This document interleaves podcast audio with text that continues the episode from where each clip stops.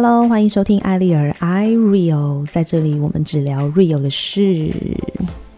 在今天的节目开始之前呢，请大家先订阅我的频道。那如果喜欢我的节目，也不要忘记给我五星评价哦。好的，节目一开始呢，先祝福大家新年快乐！瞬间二零二二年了，其实诶，我的频道也就默默的开了一年呢。虽然更新的速度有一点慢，但是 每一集都是我的呕心沥血，好吗？其实我在。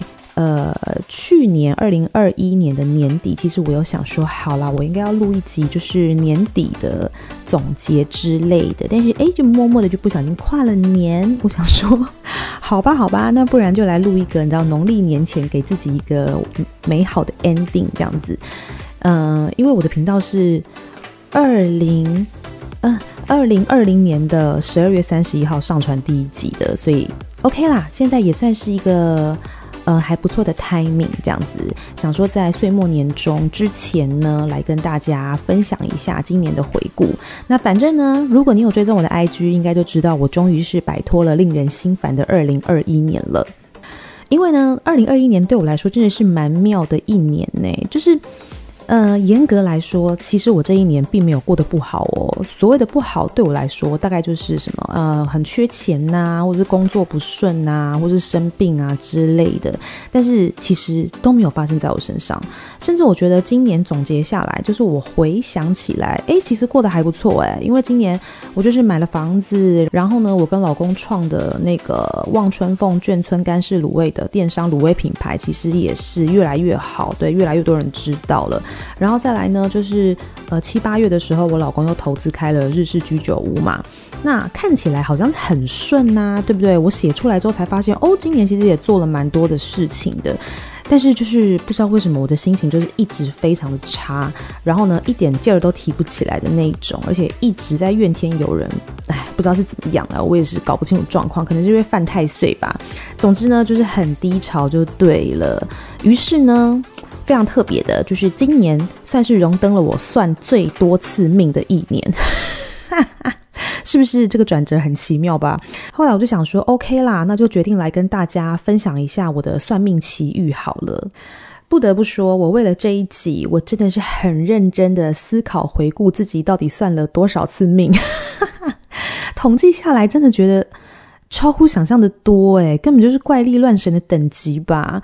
那在分享我自己的算命奇遇之前呢，决定先来分享一下网友的这个回馈。因为我在录这一集之前呢，就有在我的线动上面就有询问大家说，诶，有没有呃遇过什么很奇特的算命经验啊什么的？然后呢，还是有一些人回我，然后有一些故事太长的，或者是我有点忘记的，我就先略过了哈。我先说。大部分的人呢都说要等我分享啦，对对对，等下你们就可以听到我的分享。然后有一些人是说呢，哦，有问神明的经验，然后还蛮准的。然后还有一个朋友跟我说，就是快到年底的时候呢，算命的说我今年会买房。然后呢，我妈听到之后说，听他在放屁嘞。结果哎，真的莫名其妙买了一栋房子，而且还现赚一百万，这个也太令人羡慕了吧。然后还有个听众说呢，诶，我来分享一个好笑的。有一次呢，去问事，然后师姐说我有桃花，但是没有开，到底要怎么开呢？请先去喝蔗糖七七四十九天。然后他就说，我根本就是桃花都还没开，就已经先得糖尿病了吧？我只能说，这位听众非常的有智慧。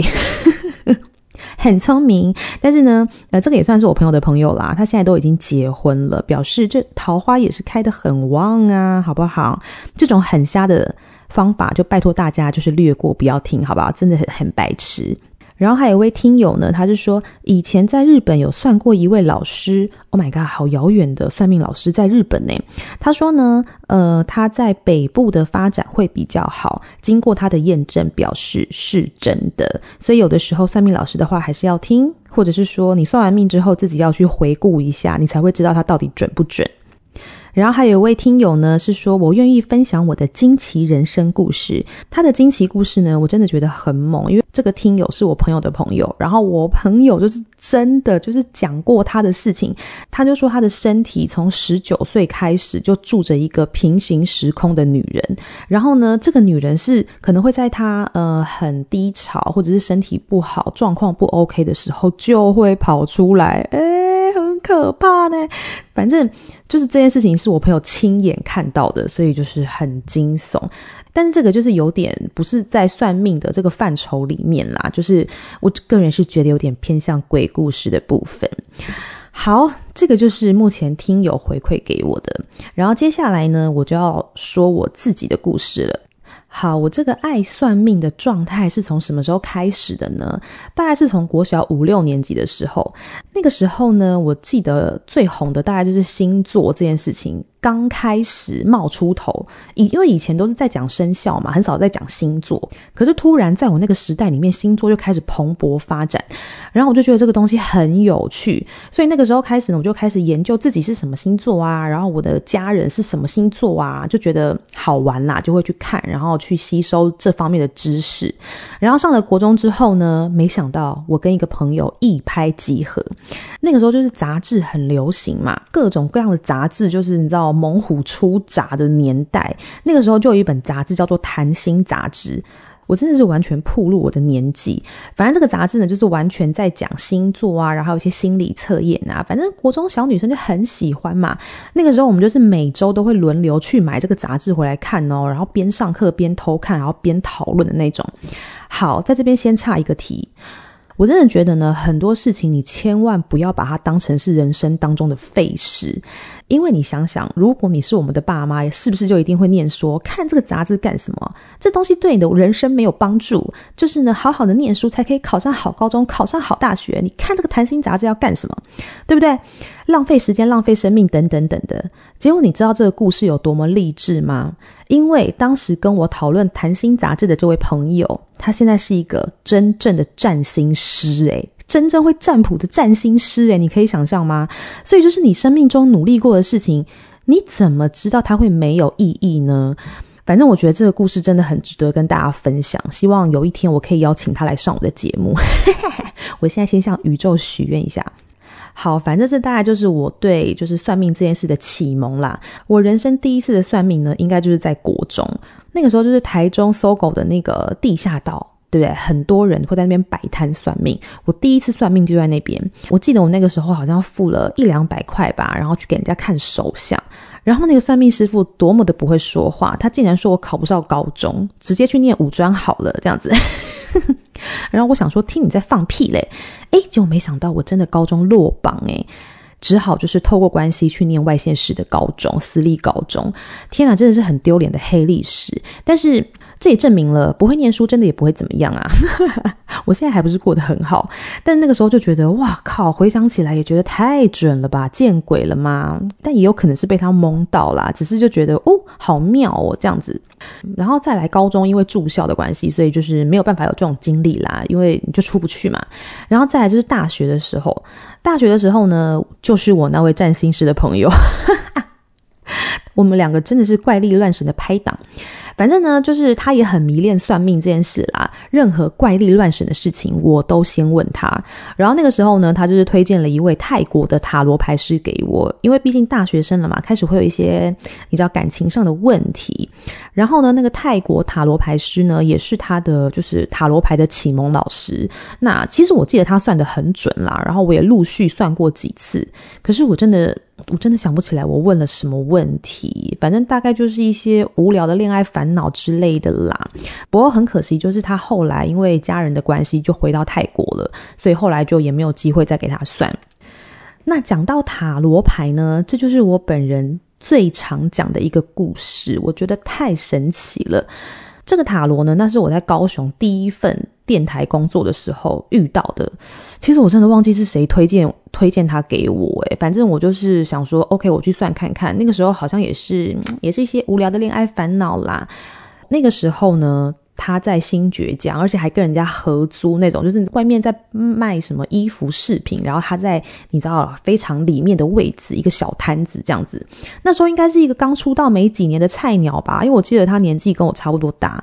可是那个时候我算完之后，后来回想觉得哇靠，真的是准爆诶。那个时候就是因为我呃跟某任前男友分手了，然后呢我就去找他算，就是你知道那种小女生就是很爱算什么时候会遇到真命天子啊之类这种很荒谬的问题。那反正那个时候就是翻牌嘛，然后他就是铁口直断，说我会在大概四五月的时候，然后会遇到一个男生，然后他就说这个男生你一定要给他机会。我就说什么意思啊？我会不给他机会吗？他就说不是，是因为这个男生长得很帅，看起来很花心，所以你可能会觉得，嗯、就是你知道玩咖什么之类的。但是你千万不要觉得他是玩咖，他是很认真的人哦，所以你一定要给他机会。你不要一看到他的脸就觉得。我放弃好了，因为他真的对你很好，你一定要给他机会，这样子。然后那时候我也是听听就算了，因为我这辈子也没交过什么很帅的男友，而且就是很帅的人基本上不可靠啊，所以那时候我也就是你知道，听听就算了。结果就在那一年的嗯四月底吧，我的好朋友就推荐了我老公给我认识，我们是透过脸书认识的，就是先从网友开始当起。诶，对，他现在就是我老公了，是不是很神奇？而且你们不要看我老公现在就是有点微微的发福，他那个时候可是一个大帅哥。现在讲都觉得有点嘴软，但是你不觉得真的很神奇吗？因为他就是看起来就是一副你知道玩世不恭的样子，因为毕竟长得真的还蛮不错的，然后。那个时候，我其实认识他，跟跟他出去看电影什么的，我完全没有想到这件事情。然后是等到交往了之后，我才回想这件事情，觉得天哪，浑身发毛诶，怎么会准成这样？而且那个时候，就是看到他的照片的时候，我也想说，天哪，我朋友怎么会介绍这种就是看起来，嗯，就是很爱玩的人给我啊？就是我自己也是蛮疑惑的，但反正就是。等到交往过后，我才又想起这件事情。你看我记忆力有多差？回想起来之后，我就决定我这辈子要跟定他了，因为真的太准了。反正就是那个缘分就一直维持到现在，直到现在我都还会找他算塔罗，而且就是在固定三个三四个月一次吧，就是会问一下近期的运势啊，或者是下半年运势啊。像比如说我已经算完，就是我。二零二二年的上半年运势了，然后我从他半小时四百五十块一直算到现在半小时要九百块了呢。反正呢，这个老师也是真的很有缘分啦，因为我们算到后来就是基本上已经变朋友了，然后我也推荐好多朋友给他算。我现在就是很害怕。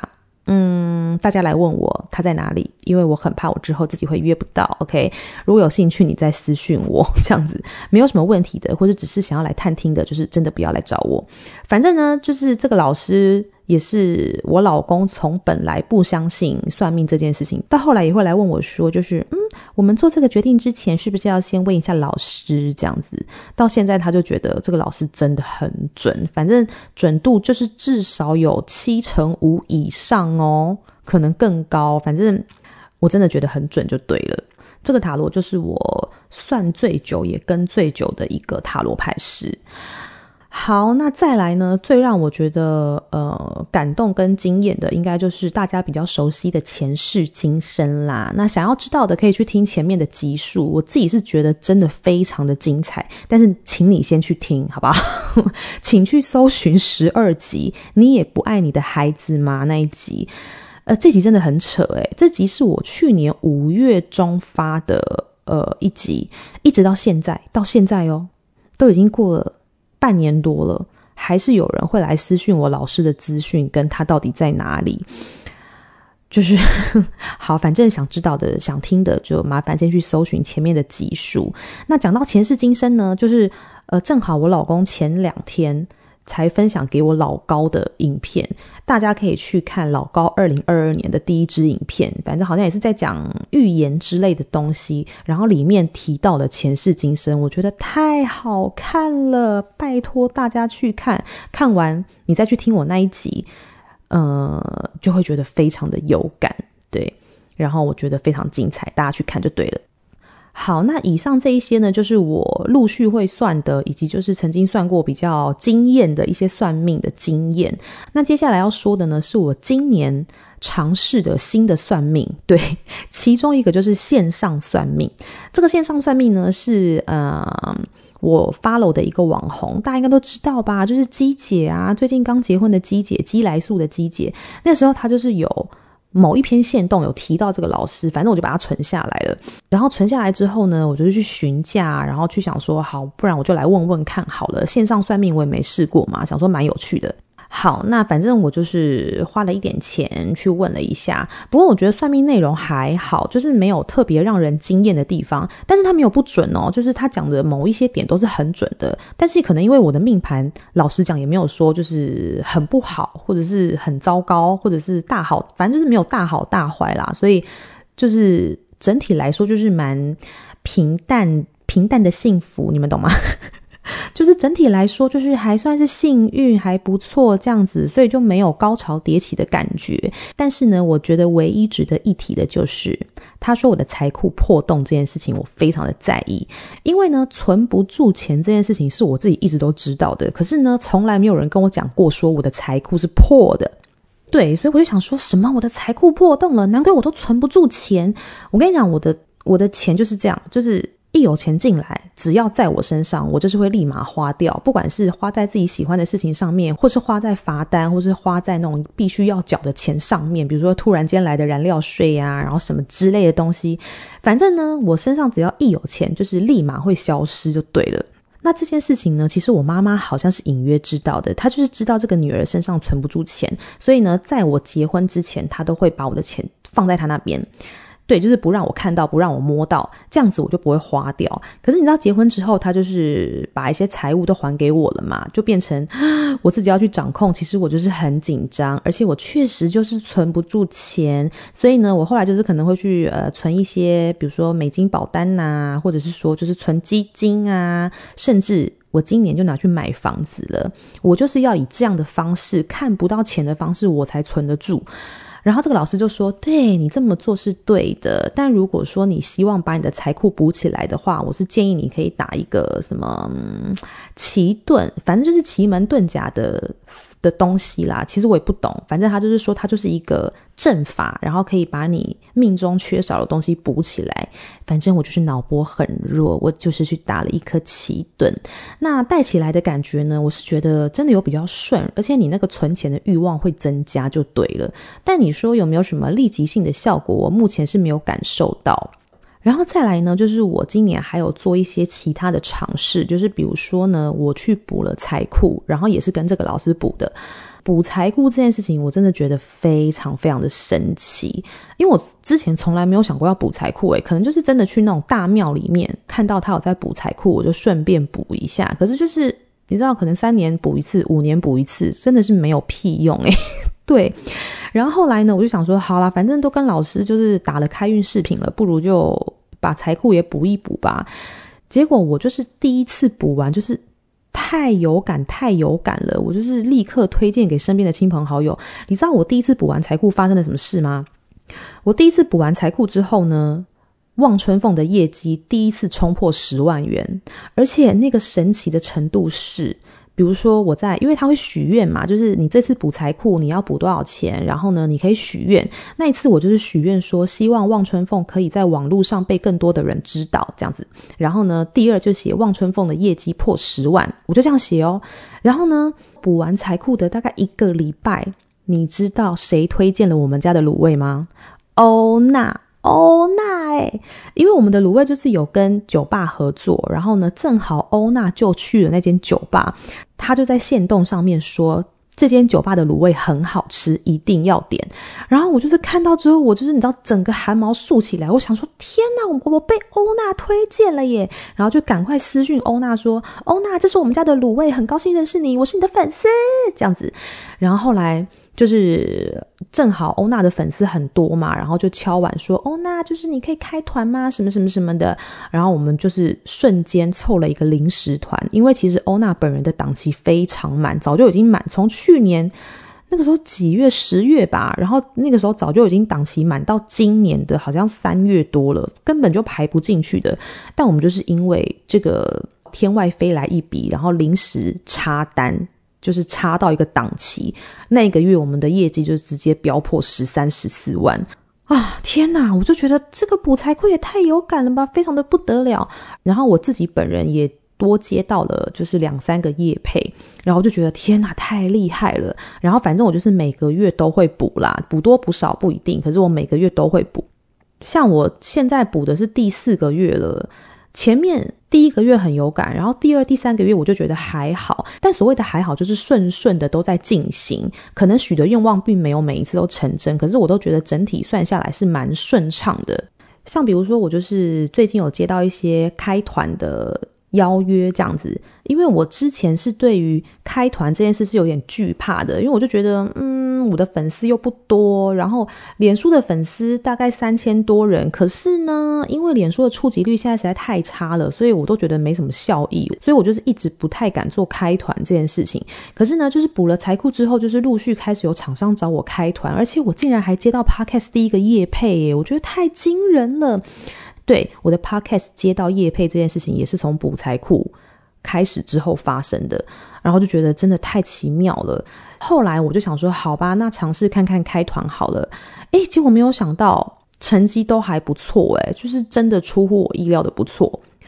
我就觉得哦，就是嗯，反正我自己是真的觉得蛮有感的啦。好的，讲到补财库这件事情呢，来跟大家科普一下，就是你千万不要妄想说哦，我只补一次财库，我就可以得到很多钱的呢，这是不可能的，好吗？首先你要问你自己努力了没，不是补了财库就可以不用努力，好吗？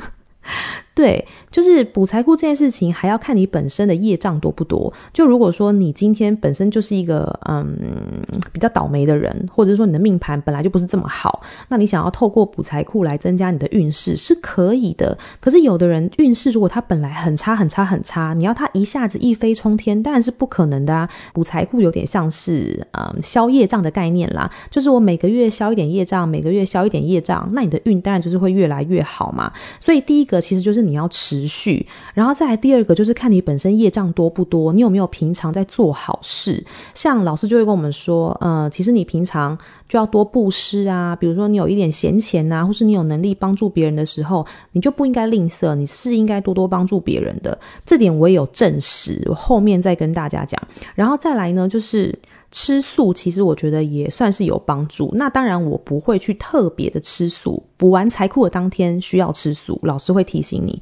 可是其实如果你平常没事，初一十五吃个素，其实也不错。这个是对运势有帮助的。只是哎，我目前还做不到，所以我就没有跟着做。反正就老师会指示说啊，你这个月补的财库可能要吃素几天，那我就是配合老师说的天数去吃素这样。但如果说你可以。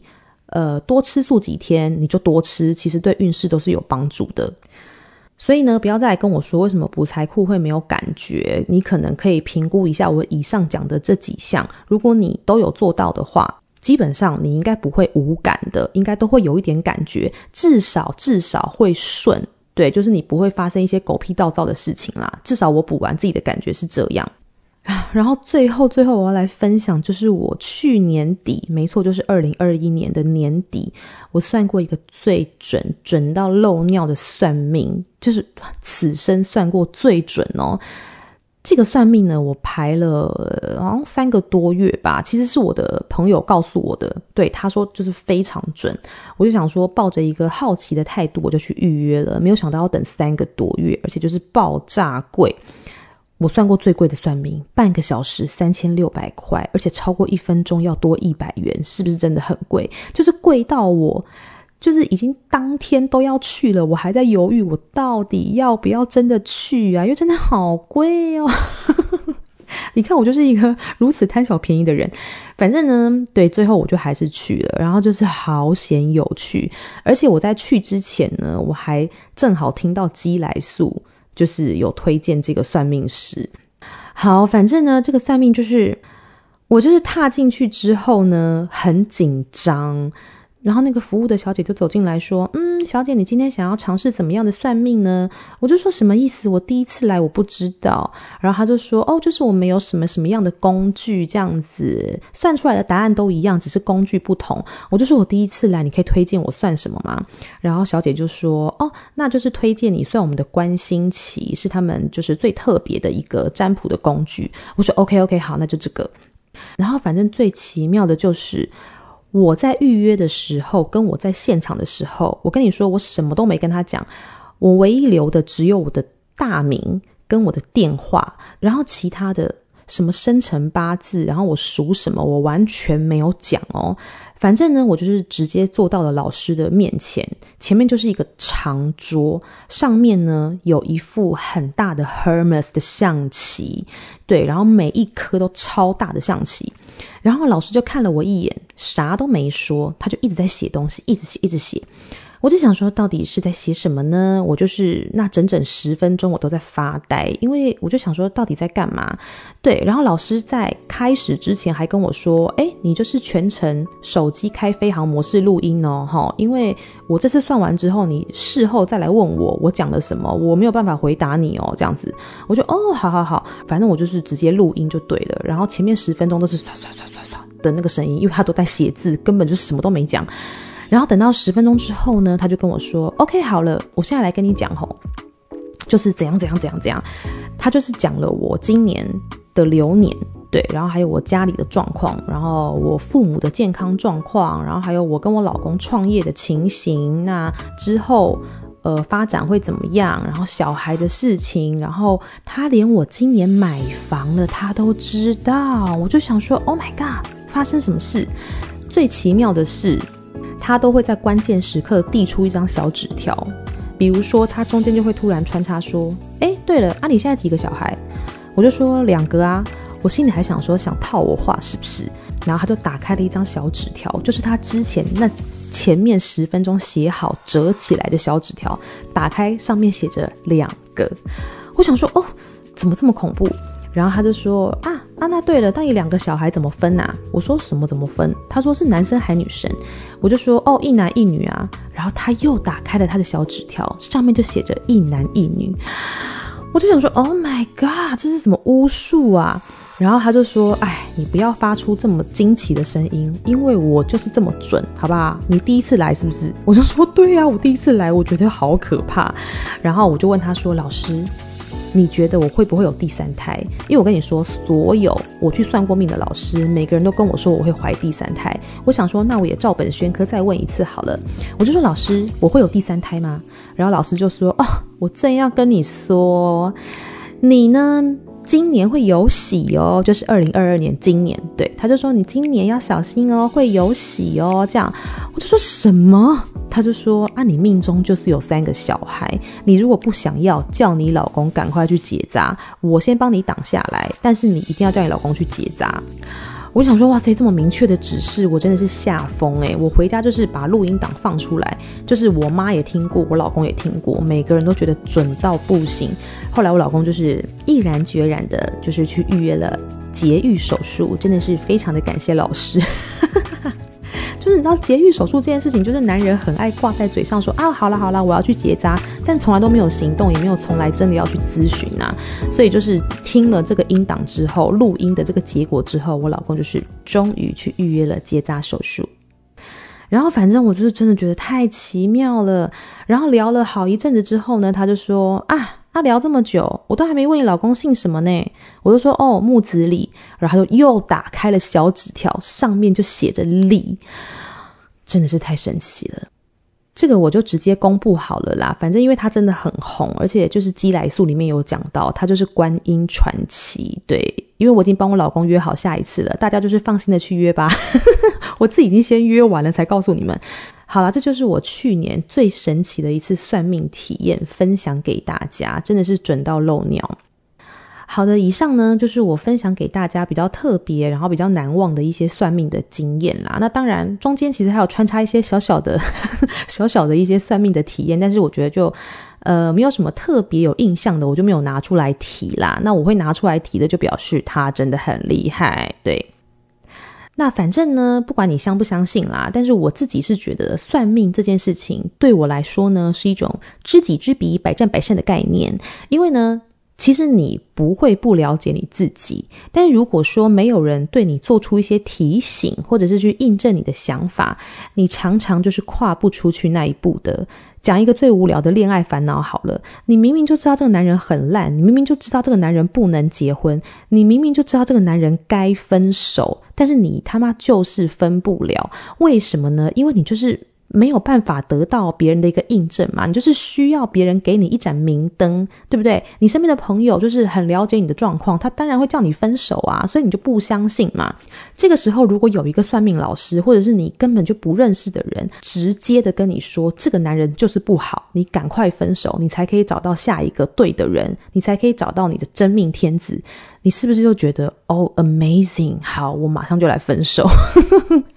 对，就是大概是这个概念。有的时候你的人生就是缺了一盏明灯，真的觉得就是过不去的时候，我建议就是去听听别人的想法，其实也不错啦。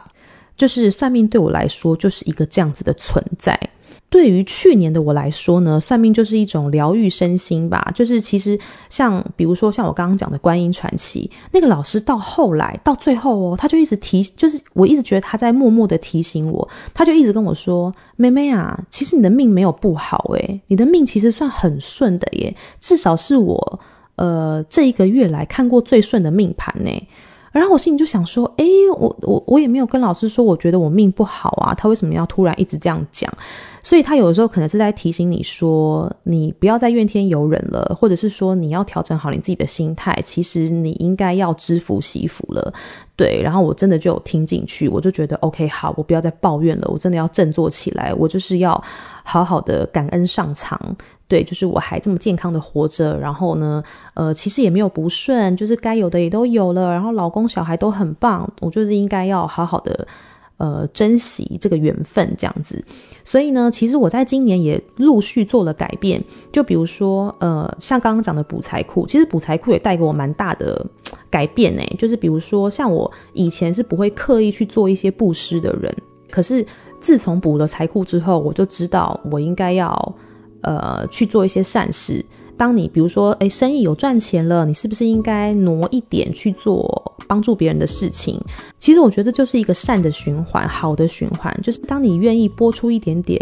你自己的获利给别人的时候，就是你去帮助别人，你的运气自然就会变好，然后帮助你的人也会变得更多。所以其实就是你多做善事，多布施，我觉得好运贵人自然就会来。然后另外呢，我也做了一个改变，就是我不吃牛跟羊了。就是那个老师有特别讲说，哦，你的命中其实是不能吃牛跟羊的。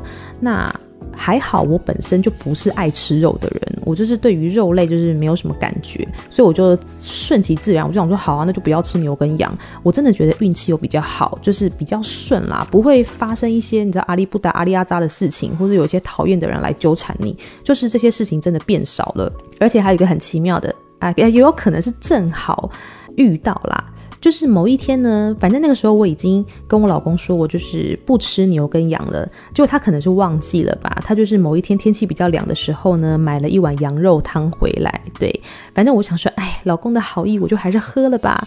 结果没有想到喝完之后，我隔天电脑就坏掉了，而且是无预警、无预警的，直接就是 直接死机耶，傻眼。就是从此之后呢，我就不敢再挑战上苍了。就是 OK，我不吃牛羊可以了吧？千万不要整我这样子。但其实我没有特别的许愿啦。就是如果说你是呃有事情要求的话，那可能就是要去庙里或是什么的。但是我就是自发性的不吃，所以我就没有特别许愿。但是我就是明显的觉得运势有变好这样子，然后愿意帮助你、给你机会的人也变多了。好的，那么以上呢就是我这一集的分享。那我在农历年前呢，应该是推不出下一集了。我这么懒散的人，以及就是你知道筹备一集要很久，所以呢，就先在这边预祝大家新年快乐，虎虎生风，虎年行大运。然后呢，COVID-19 快滚这样子。那如果喜欢我的节目呢，也请分享给更多人知道哦。那记得要追踪我的 IG，我的 IG 跟。呃，脸书粉丝专业呢，资讯栏上面都有写哦。艾丽尔艾瑞哦我们下次再见，拜拜。